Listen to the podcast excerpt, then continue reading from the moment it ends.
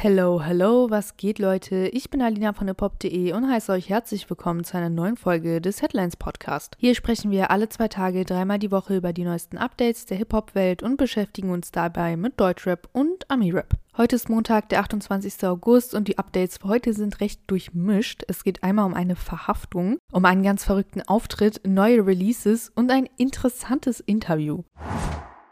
Es beginnt aber dramatisch, denn wir sprechen als erstes über die Verhaftung. Dabei geht es um Polo G, der letzte Woche verhaftet wurde. Der US-Rapper wurde nach einer Hausdurchsuchung gemeinsam mit seinem Bruder Trench Baby von der Polizei abgeführt. Den beiden wird Kidnapping, Raub und Körperverletzung vorgeworfen. Ist jetzt alles sehr viel zu verdauen, lasst uns deshalb die Sache mal chronologisch angehen. Also, Ursprünglich wurde eine Hausdurchsuchung angeordnet. Grund dafür war ein Vorfall vom 15. August. Laut Polizeibericht, der natürlich TMZ vorliegt, soll Trench Baby während eines Musikvideodrehs einen Mann mit vorgehaltener Waffe ausgeraubt haben. Bei der Durchsuchung von Polo G's Haus haben die Beamten dann nicht nur diverse andere Waffen gefunden, sondern auch genau die Pistole, die bei dem Raub benutzt wurde. Kurz nach der Verhaftung kommt Trench Baby auf Kaution raus, nur Polo G bleibt im Gewahrsam. Allerdings hatten die beiden noch einen Haftbefehl von einem anderen Polizeidezernat ausstehen, wegen eines angeblichen Kidnapping-Vorfalls im April 2023. Deshalb wurden die Brüder dann erneut verhaftet. Polo G und Trench Baby konnten auch in diesem Fall dank einer Kautionszahlung in Höhe von 100.000 Dollar vorzeitig freikommen. Die beiden haben in den jeweils verschiedenen Fällen diverse Gerichtstermine anstehen, unter anderem in Mitte September und am 26. Oktober.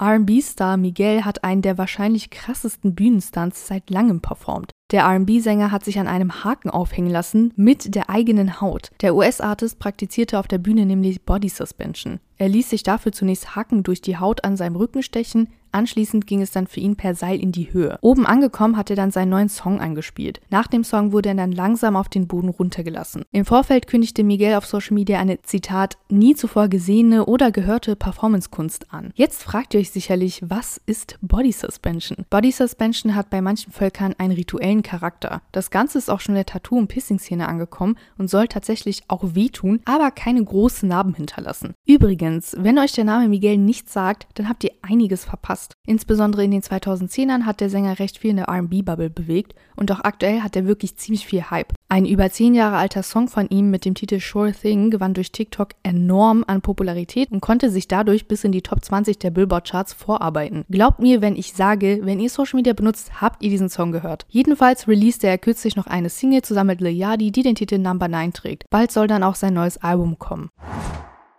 Kitty Cat war zu Gast bei dem 16 Bars Format Inked Up und hat dort erklärt, wie wichtig Shirin David für ihre Karriere war. Konkret geht es dabei um ihren Feature-Part auf Be a Ho, Break a Ho. Den Tag, an dem sie von Shirin Davids Management angerufen wurde, beschreibt Kitty Cat als Zitat schlimmsten und Zitat krassesten Tag ihres Lebens. Vor dem Anruf hat sie den ganzen Tag mit Heulen verbracht und ihre Karriere hinterfragt. Da Kitty Cat ihr Leben Zitat voll und ganz dem Rap gewidmet habe, es dafür aber nie die Wertschätzung gab, fühlte sich ihr Leben zu dem Zeitpunkt Zitat wie Zeitverschwendung an. Sie berichtet in dem Interview, dass sie daraufhin einen Nervenzusammenbruch bekam. Am Ende des Tages habe sie dann wohl keinen Ausweg mehr gesehen und, Zitat, nur noch gebetet. Und dann, wie aus Stichwort quasi, hätte ihr Handy geklingelt und sie bekam die Anfrage für Be a Ho, Break a Ho. Das Feature mit Shireen David beschreibt Kitty Cat als Wendepunkt in ihrer Karriere. Ich zitiere: Dieses Feature hat meine Karriere sehr belebt, hat mich aus meinem Loch wieder rausgeholt, hat mich auf den Schirm von den Leuten gepackt. Seitdem ist irgendwie alles nur noch am nach oben gehen. Die Früchte des Erfolgs erntet die 41-Jährige jetzt aktuell. In diesem Jahr hat sie den ersten Festivalsommer ihrer langen Karriere hinter sich und bringt mit Eine Frau ein Wort bald ihr erstes Album in fünf Jahren raus.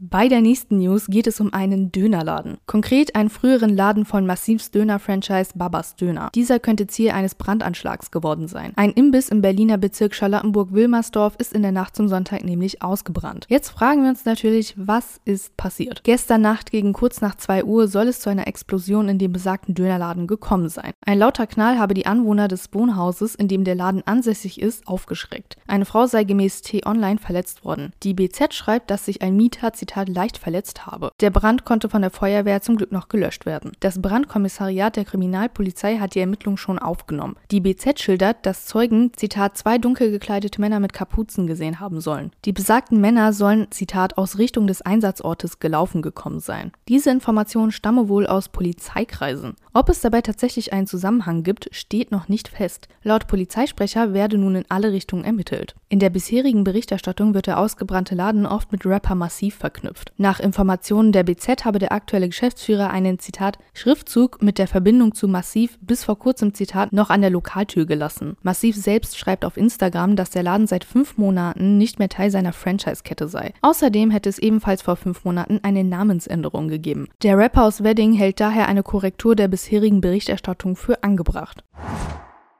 Und jetzt sprechen wir noch über die erste Folge von Sidos Keef Talk. Dort war einfach Gesundheitsminister Karl Lauterbach zu Gast. Direkt zum Anfang des Talks stellt Sido dem Gesundheitsminister seine persönlichste Frage. Wann hat Karl Lauterbach das letzte Mal gekifft? Der SPD-Politiker hat darauf eine klare Antwort. Vor, Zitat, einigen Jahren konsumierte er das erste und das letzte Mal Gras. Karl Lauterbach beschreibt sein erstes Mal Kiffen als, Zitat, reinen Testkonsum. Der Grund, warum er nach dem ersten Joint direkt aufgehört habe, war aber nicht, weil er es schlecht fand. Im Gegenteil. Für den Gesundheitsminister war die Wirkung sogar zu gut. Ich zitiere, ich habe nur einmal richtig konsumiert. Ein richtiger Testkonsum. Hat doch super gewirkt, aber ehrlich gesagt, weil es so gut gewirkt hat, wollte ich mich gar nicht erst daran gewöhnen. Der Rest des Talks wird übrigens ganz dem Legalisierungsprozess von Cannabis gewidmet. Wenn es nach Karl Lauterbach geht, soll der Konsum und Besitz von Gras zum Jahresbeginn 2024 in Maßen legal werden. Dem nötigen Gesetzesentwurf hat die Bundesregierung ja schon zugestimmt. Dabei möchte der Gesundheitsminister nicht, dass mehr konsumiert wird. Die Legalisierung soll unter anderem dem Schwarzmarkt Einhalt gebieten. Der illegale Erwerb von Gras führe laut Karl Lauterbach oft zum Konsum anderer, viel schädlicherer Drogen. Der Jugendschutz stünde dabei im Vordergrund.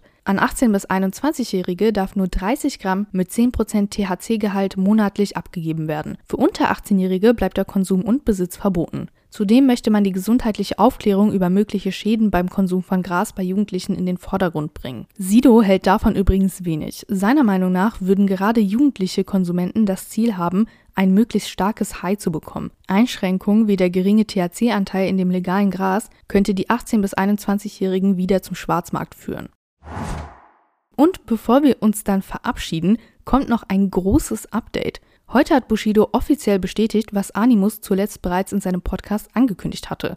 Es kommt neue Musik. Bereits diesen Freitag soll die neue Bushido-Single mit dem Titel Dark Knight erscheinen. Das Cover legt bereits nahe, worum bzw. gegen wen es gehen wird. Auf dem Cover ist eine zerrissene und mit Blut bespritzte Joker-Karte zu sehen. Die Vermutung, dass Bushido auf dem Song gegen den immer wieder als Joker-Bra auftretenden Kapitel Bra austeilen wird, liegt daher zumindest nah. Wie wir wissen, hatte Animus vor gut einer Woche in seinem Podcast bereits angekündigt, dass angeblich ein neues Bushido-Album in den Startlöchern steht. Auch die am Freitag erscheinende Single will er bereits gehört haben. Diesbezüglich hatte er die Messlatte extrem hoch angesetzt. Mehr dazu findet ihr in einer früheren Podcast-Folge von uns. Und damit verabschieden wir uns dann auch für heute. Wir hoffen, ihr konntet wieder einiges mitnehmen und freuen, wenn ihr dann am Mittwoch wieder einschaltet. Für weitere News und mehr Updates könnt ihr natürlich immer bei uns auf der Website oder bei uns auf den Socials nachschauen.